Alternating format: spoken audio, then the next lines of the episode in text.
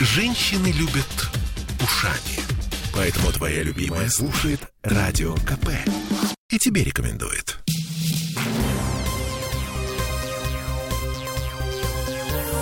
Темы дня. Для начала несколько цифр, чтобы было понятно, в какой версии реальности мы уходим на полноценные ноябрьские праздники. Не вот эта фигня про нерабочие дни, а полноценные красные дни календаря. В Петербурге 85 смертей за сутки. Это не рекорд. На пике третьей волны было э, больше 100. А заболеваемость, в общем-то, тоже не рекордная. 3269 новых диагнозов за те же сутки. Зимой было на полтысячи больше. Ну, радоваться нечему, потому что показатели, если не растут, то не снижаются точно. И это важно, потому что, исходя из официальной статистики, наши власти принимают решение продлевать нерабочие дни или не продлевать. В четырех регионах, в том числе в соседней Новгородской области, уже решили оставить людей дома еще на неделю. В Смольном пока молчат по этому поводу. Ну, а вот что говорит глава Комитета по здравоохранению Дмитрий Лисовец.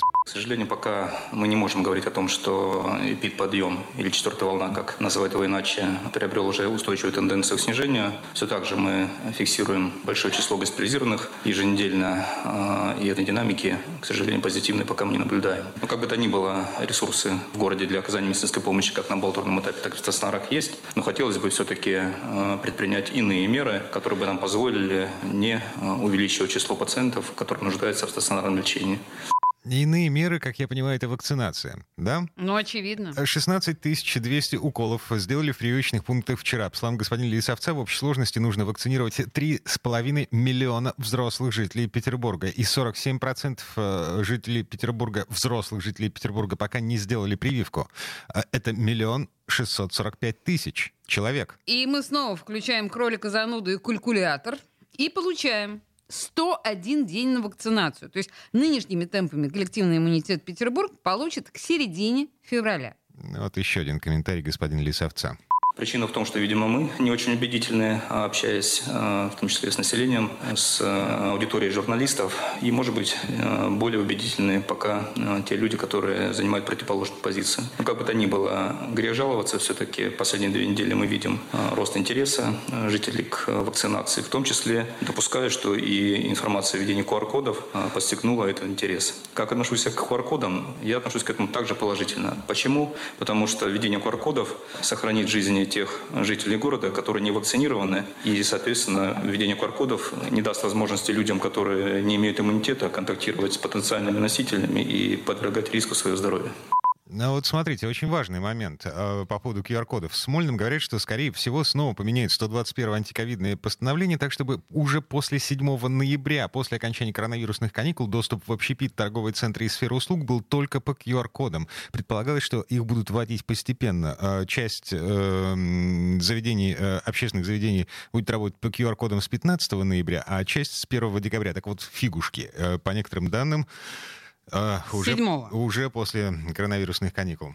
Это вот как сейчас с музеями и театрами. Вице-губернатор Борис Петровский в эфире телеканала «Санкт-Петербург» механизм проверки э, документов на входе в общественные места оценивает вполне оптимистично. Сейчас у нас идут какие-то притирки, пока особых очередей нету по этому поводу. И э, надо сказать, что, в общем, это все вот этот опыт, который первые дни мы получили, он достаточно позитивный. То есть, в принципе, все, у всех все получается. Сейчас будем смотреть, как дальше, нужно ли что-то подкорректировать. Но в целом э, все, по-моему, удачно складывается. Главное, что и театры, и музеи, и зрители, и петербуржцы относятся к, этому, к этой мере с пониманием. QR-код э, нужно приносить в распечатанном виде и демонстрировать этот листок формат э, пусть будет А4, или же можно на электронном устройстве? На электронном устройстве прекрасно, как вам удобно. Лучше всего на электронном устройстве мы делаем такое на, на телефоне, очень удобно, когда главной картинкой делаешь, показываешь, прекрасно. Ну, в общем, все прекрасно. Не, это не прекрасно на самом деле, потому что у меня дважды госуслуги отказывались показывать мне QR-код в самый ответственный момент. Отлично. Я скачал себе QR-код, и он у меня отдельной картинкой в этом. Вот я теперь тоже так сделаю. Ладно, все прекрасно, да. А, Не считая сломанного носа в главном штабе, не считая потасовки с охраной в Большом театре кукол. И все прекрасно, если не обращать внимания на огромные очередь на входе в популярные места. А, Да, все прекрасно. И еще можно не обращать внимания на то, что, например, у театра БУФ отзывают коллективный QR-код, который позволял им работать в коронавирусные каникулы. Чиновники Комитета по культуре обнаружили, что вчера вечером на спектакль «Примадонны» людей пускали без проверки температуры. В зале не соблюдали масочный режим, в фойе кассового зала не соблюдали социальную дистанцию, а самое страшное, в театре работал буфет. Народ в интернете пишет, что театр БУФ э, вот во всем перечисленном только один из многих но руки у чиновников дошли только до него. Ну, как-то так. А, да, теперь давайте вернемся к вакцинации. У нас тут новый поворот в истории со спутником Лайт. Помните, на прошлой неделе эта вакцина кончилась, потому что ее расхватали те, кто захотел получить QR-код быстро-быстро за один укол. В начале этой недели в город привезли 100 тысяч доз, но не для всех. Минздрав выпустил новую версию рекомендаций по вакцинам. Там теперь черным по белому написано, что лайт – это только для ревакцинации. И есть еще одна тонкость. Десятки тысяч жителей Петербурга уже записались на прививку лайтом до новых рекомендаций Минздрава. Наш коллега Сергей Волчков позвонил в Комздрав с вопросом, а что теперь будет с этими людьми? Вот запись этого разговора. Нет, им предложат спутник Ви. Предложат? И то есть они смогут отказаться и выбрать лайт, или это будет как добровольно-принудительно? Методические рекомендации вступили в силу в субботу. Ну, то есть... И врачи не могут нарушать методические рекомендации. Врач имеет право отказать в вакцинации спутником лайт, если человек и не болел, и не прививался ранее. Ну, понятно, почему произошло, потому что а, если вы посмотрите инструкцию спутника лайт, она как а, первичная вакцинация для непереболевших и не вакцинированных менее эффективно. Тем более, как вот у нас объяснял Мурашко, посмотрите его цитату, у нас э, дельта-штамм, он более агрессивный, он требует более высокого уровня антител.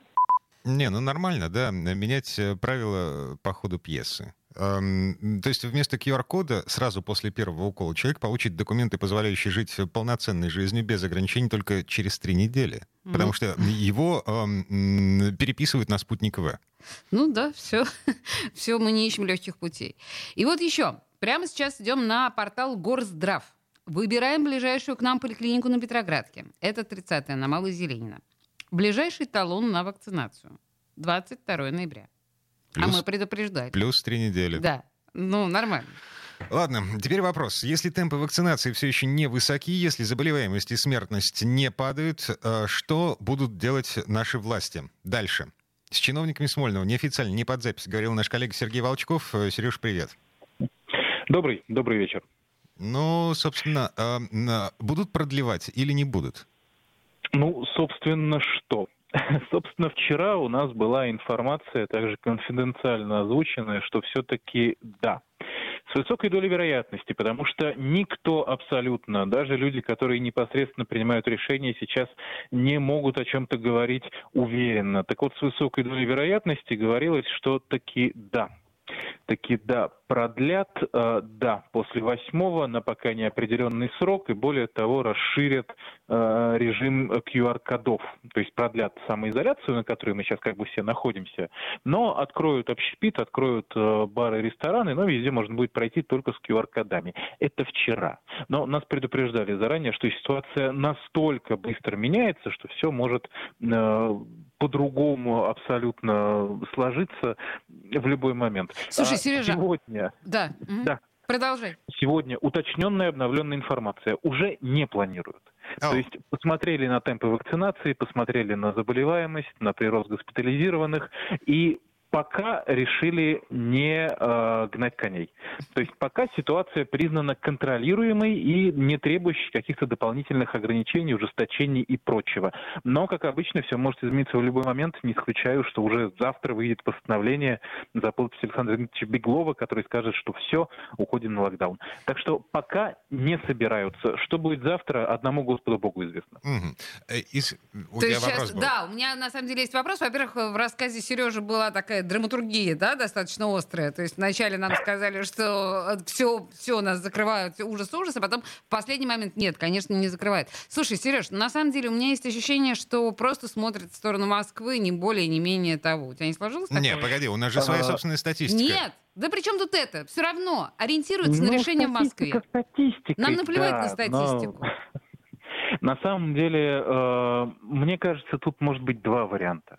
А, либо Смольный посмотрел, что никто абсолютно не соблюдает правила, установленный Смольным. Ну, хорошо, насчет никого абсолютно это я, пожалуй, преувеличил. Большая часть, бизнес, э, магазины, общепит, да, люди даже на работу, собственно, ездят тайком от губернатора и от президента, если брать.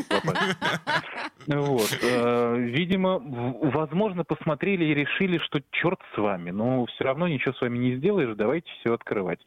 А, либо действительно ждут, либо действительно ждут, потому что статистика в Петербурге как была странной, так и осталась. Да, вот я, кстати, очень советую нашим слушателям, если у кого-то будет время, зайти на Яндекс коронавирус и посмотреть, как там скачет вот эта вот кривая. Угу. Мы то проваливаемся вниз, то взлетаем вверх, то вниз, то вверх, то вниз, то вверх. Говорят, все зависит от дня, когда сдавали анализы, потому что в один день сдают больше, в другой день меньше. Но, в общем-то, как э, как говорится, осадочек все равно остается. Э, у меня ощущение, что продлят. Вот я даже готов сейчас с кем-то в студии заключить пари. Давай со, э, со мной заключим пари. Я, а, я полагаю, я так скажу, мы сделаем ровно так же, как сделает Москва. И я больше того тебе скажу. Мне кажется, что петербургской власти не привыкать к тому, что местные жители не выполняют ее распоряжений, предназначений. То есть это стало настолько ежедневным и постоянным, что, мне кажется, они уже этого даже не замечают отвечают. А, хорошо, я свидетель, они забились. А мы забились. Сергей Волчков, Олеся Крупанина. На... Мы вернемся Дмитрий студию. Через пару минут. Темы дня.